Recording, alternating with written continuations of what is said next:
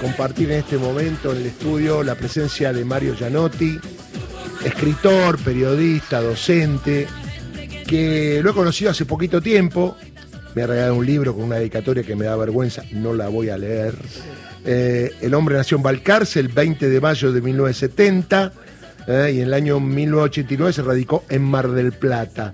Gracias por estar, amigo, aquí en la capital federal. Seguramente ya te querés ir, ¿eh? porque bueno, aunque Mar del Plata está bastante movido, ¿no? Digo. Sí, sí. Gracias, bueno, gracias por la invitación, un, placer. Es cumplir un pequeño sueño, eh, sueño, ¿no? Esto de, yo soy de Balcarce, estudié periodismo en Mar del Plata, todo lo que implica Radio Nacional, ¿no? Este, estar acá, me paré en la puerta y, empezaban las imágenes, los escuchaba hablar de la radio, y para un pueblerino la radio era todo. Este, y bueno, escucharlo a Larrea y, y bueno, Víctor Hugo y en, Mar del Plata, el Negro Rosas, que, bueno, tangos, este, todo el tiempo con unas historias maravillosas. Bueno, acá tenés una locutora que estuvo con casi todos los Con los que nombraste, claro. Justo, con todos los que nombraste, mirá. La verdad, con todos, con Víctor Hugo, con Larrea, con Carrizo, con Fontana. Bueno, son la radio. Este, y, bueno, vos sos un hombre de radio Yo soy un hombre de radio, sí, mm. sí. Yo estudié periodismo, estudié locución.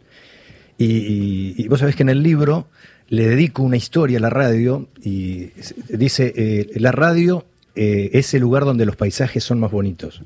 Una vez cuando hicieron una, metáfora. sí, hicieron una encuesta cuando apareció la tele en, en Londres y preguntaban, bueno, ahora qué pasa, viste que la radio, la radio siempre la matan, pero está viva y va a seguir vivita y coleando. Y un nena dijo, no, yo prefiero la radio. Ahí los paisajes siempre son más bonitos, esto de ejercitar la, imaginación, Tal cual. esa compañía, así que, bueno, estar acá para mí es cumplir un, un pequeño sueño. Me llamó la la atención que acá no, no es un libro de triunfadores, ¿no? No. Es un libro de los que quedaron al costado y que a lo mejor eran crack. Sí. lo suyo, que por alguna razón eh, es fútbol, pura poesía colectiva, eh, es el libro, y una, tiene una, es Diego el que está acá, ¿no? Sí. Ese es Diego. El dibujo es de Jorge Tezán, un caricaturista que trabaja en la revista Barcelona. Y le digo, mira, necesito algo, el sueño de un nene que, que quiere jugar al fútbol y, cuando uno se sueña jugador de fútbol, está la imagen de Diego. Yo a Diego lo, amo profundamente, le dediqué un capítulo. Diego este, es la patria, la patria en camiseta.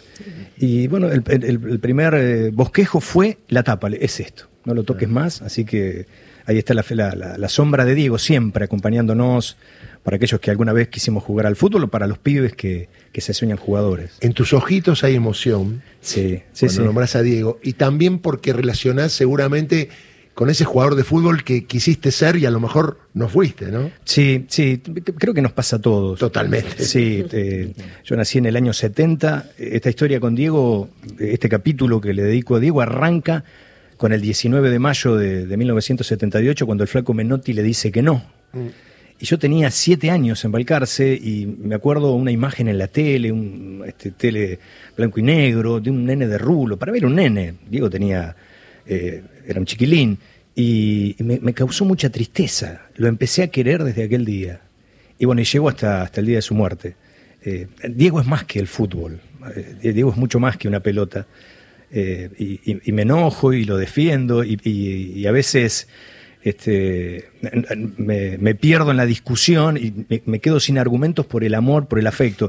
Y, cuando escribo de Messi hay un texto que, que, también apareció en Barcelona, que para mí fue, fue este, algo que me llamó la atención, que la, eh, alcaldesa de, Barcelona me, haya mandado una carta, porque yo decía que, que, Messi en definitiva era mucho más también que la pelota, que formaba parte de la cultura catalana eh, yo le escribo a Messi y le pido perdón. Yo no llegué a quererlo porque era una cuestión de, serle fiel a Diego. ser fiel a mi infancia. Eh, una soncera, una pavada, porque en realidad son dos jugadores de fútbol magníficos, pero bueno, yo sentía que si me subía a lo que generaba lío le estaba fallando a Diego, así que le, pedí perdón antes del Mundial. Acá tengo en el libro un capítulo que se lo mostré a Gustavo, dice, el doctor Ernesto Castillo, el buen justicialista, que curaba el alma. Sí, una historia maravillosa, hermosa. Eh, esa historia, yo te la pasé, es, un médico eh, que se conoce con, su mujer, que era una, eh, una enfermera, que, llegó a ser enfermera gracias a Evita, todo lo que había generado Evita, y se conocieron, se, bueno, vamos, a, nos vamos a ver el día del bombardeo a la plaza. Si no llegaron a encontrarse, porque él dice, no, hay algo raro en el cielo. Mirá vos, qué historia. Dice, bueno, él dice, no la vi, después se reencontraron. Eh, él es un, un, médico, tiene dos hermanos desaparecidos, un tipo muy futbolero, amigo de Carlos Vilardo, jugó en las inferiores de Estudiantes de La Plata, y después empezó un derrotero con la política. él adoraba al doctor Carrillo y, y, terminó en Mar del Plata. Conocí a su hijo y conocí su historia. Él estaba en todas las luchas populares de, los fatídicos 2000 y yo le iba a hacer una nota como movilero de una radio y terminábamos hablando de fútbol. Él decía, uy, vino el periodista que a mí me gusta porque terminamos esto y hablamos de fútbol. Y, fue un luchador. Bueno, son historias de personajes que por ahí para muchos son anónimos. Otros no, porque está también el tema de Daniel Pasarela, ¿no? Que ahora reapareció. Sí, sí yo lo reivindico, Daniel. Mm. Me parece que han sido injustos con él digo, como jugador de fútbol, ha sido un jugador fantástico. Lo que pasa es que el, hincha de River tiene como una inquina por el descenso. Sí, vos sabés que yo cuando escribí el texto se lo mostraba a los hinchas de River. no, pero lo que hizo como presidente, lo, que, lo que nos pasó con el descenso, ahora el destrato cuando River cumplió años, como jugador fue, está entre los 10 mejores defensores de la historia. Sí, eh, como jugador de la selección, sí era, era un caudillo. Está en el equipo ideal de la selección. me parece que, el destrato este, no, no, estaba bien. En la misma sintonía, cómo castigar a al negro JJ con el 8 en la espalda, que fue el técnico de ese equipo. Digo, que, ¿cómo hago para olvidar todo lo que hizo JJ en, un restaurante? Eh, entra en Mar del Plata el negro JJ y había miradas, viste, como. Sí, claro. Este tipo fue muy guay. Este fue un gran. y él sentía mucha vergüenza. él como que lo percibía y pidió un lugar, viste, arriba, que nadie lo viera. Mm. Y y le di un abrazo. Bueno, el, libro pasa por ahí. La historia por los afectos. por los afectos, escribo con las tripas. No sé si escribo bien, pero luego desde el corazón. No, no, escribís bien. Acá hay un capítulo que nos toca a todos. Dice Osvaldo Hueve, oh. la voz ah. interior de las simples cosas. Porque eso era Osvaldo. Osvaldo, en Yo trabajé con él en Radio Continental. un tipazo. un tipazo que quería su terruño como nadie. O sea que le ofrecieron mucha plata. Vos lo sabés. Sí, sí. Para venir a radicarse acá. Y el tipo venía en colectivo 12 horas, había que tomarse, no sé, el cacorba en aquel momento, y al otro día, apenas terminaba el partido, dice, no, quédate ahí, porque me No, me voy, me voy, se iba, el asadito en Río Cuarto, el partido de fútbol en Río Cuarto, un grande Osvaldo Bueno. Sí, Osvaldo, un, capítulo interesante. Sí, mucho más que un relator, mucho más que un, un decidor de historias. Una voz que ah, yo lo, lo, vinculo al Mundial, porque en Balcarce nosotros por otras emisoras bajábamos radios capitalinas, y ahí descubrí en un mundial a Osvaldo Hueve, tuve la suerte de conocerlo y, un tipo sencillo, alguien que me decía todo el tiempo, vos no sos del interior. Mm. Ojo, si no Buenos Aires, que es el exterior, sí, sos de tierra adentro. y, esto era una corrección que nos hacía todo el tiempo los mm. periodistas. Mm. Decíamos, no, porque desde el interior, del interior. Usted, usted de tierra adentro. Entonces, Buenos Aires, ¿qué sería? El exterior.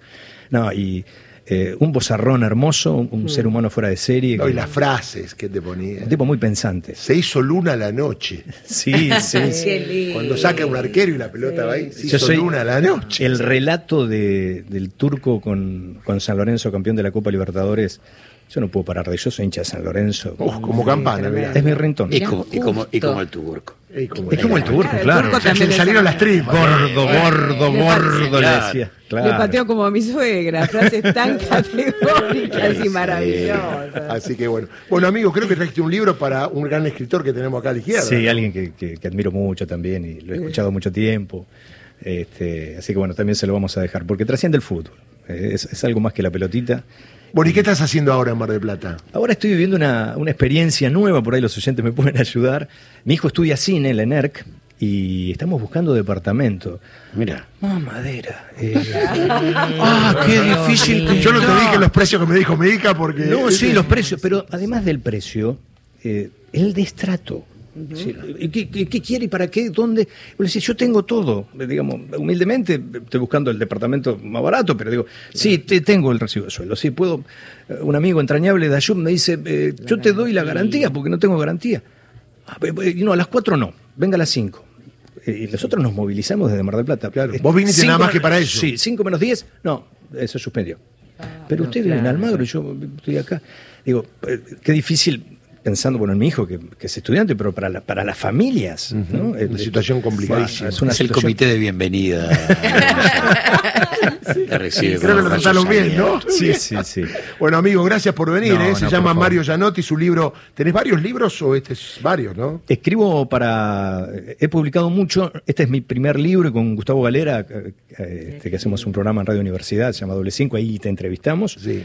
Eh, creo que en junio vamos a sacar nuestro segundo libro. Un saludo a Gustavo. Sí, psicoanalista. Allá, Sí, claro, psicoanalista, fue jugador de fútbol, fue el, amigo entrañable de Alejandro Giuntini. Sí. Con él hacemos, hacemos doble cinco y, en Radio Universidad, la radio pública también después los escuchamos. y ¿Doble cinco es el título? Doble cinco. Los dos jugábamos de cinco, por tanto, este, ese es el nombre. ¿Eran cinco golpeadores? Él era un cinco muy talentoso. Él era de la camada de los pelilargos. ¿Te acuerdas cuando en Boca apareció uh, este, Troviani? Bueno, no, no, más acá, Giuntini, Amato, el pelilargo. Ahora se lo cortó este, un jugador exquisito. Yo un raspador. Podría ser el 5 de Chacarita tranquilamente. no te creas, porque nosotros tenemos a Wally que estuvo en Aldo Civic. Eh, Perdomo. Bueno, bueno, tienen Astina. Eh, Me olvidé decir que Astina va a hacer muchos goles de tiro libre. Eh, buen jugador, ¿no? Muy buen jugador. Bueno, y Aldo Civi se compró todo. Aldo Civi gastó mucho dinero, Alvarado debutó con un empate. Aldo Civi gasta dinero pero las cosas no le salen bien. En Mar del Plata, bueno, es un tema que lo, sí, lo sí, me dice, no compramos jugadores jerarquía. El tema, el, tema sentido de pertenencia. Es decir, creo Alvarado trajo 18 jugadores que no son de Mar del Plata, ninguno se formó en Alvarado. No lo siente. No, y Aldo Civi vive una situación parecida. Son muchachos que llegan, juegan bien, mal y se van, pero no, puede conformar una, una base con futbolistas formados en su cantera o chicos que, si este de Mar del Plata, este vive a la vuelta de mi casa. Entonces, eh, eso también le juega en contra. ¿Cómo terminó Kimberley con eh, el equipo de San Galletano? Porque yo me quedé con eso y me fui de Mar del Plata. Bueno, ahora Kimberley está mirando, por ahí tiene una chance. Después viste lo que pasó con Independiente, el ganador, con Germinal. Eh, y, con un equipo de Mendoza. Em, empató increíblemente, le dieron dos penales en el partido, el arquero fue figura, los atajó, después fueron a penales y perdió 5 a 4. Kimberley también, que forma parte de esto que hablamos de la radio, Eresuma, bueno, Domingo Loyola. Eresuma. Decían, hay gol en Mar del Plata, Eresuma. Usted tiene que tomar un café con Gustavo, ¿eh? Además son los dos de San Lorenzo, ¿eh? Pero claro. Luciano Figueroa, le digo. Claro.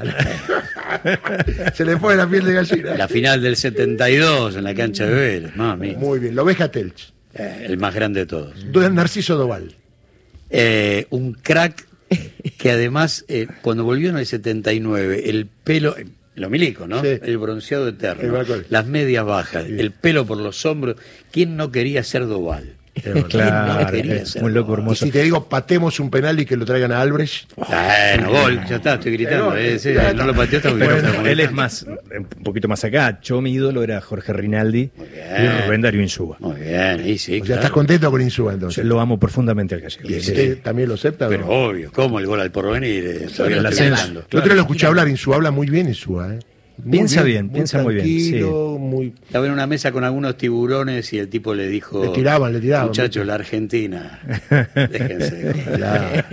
Bueno, amigo Mario, querido, gracias por venir. ¿eh? No, gracias a ustedes. Un placer. Muy bien. Señoras y señores, nos invita un amigo. Generalmente vamos a traer invitados. Hoy el tema de la poesía, la pasión, la emoción. ¿eh? Si querés emocionante, escucharte a Floppy. Floppy te dice: Hola.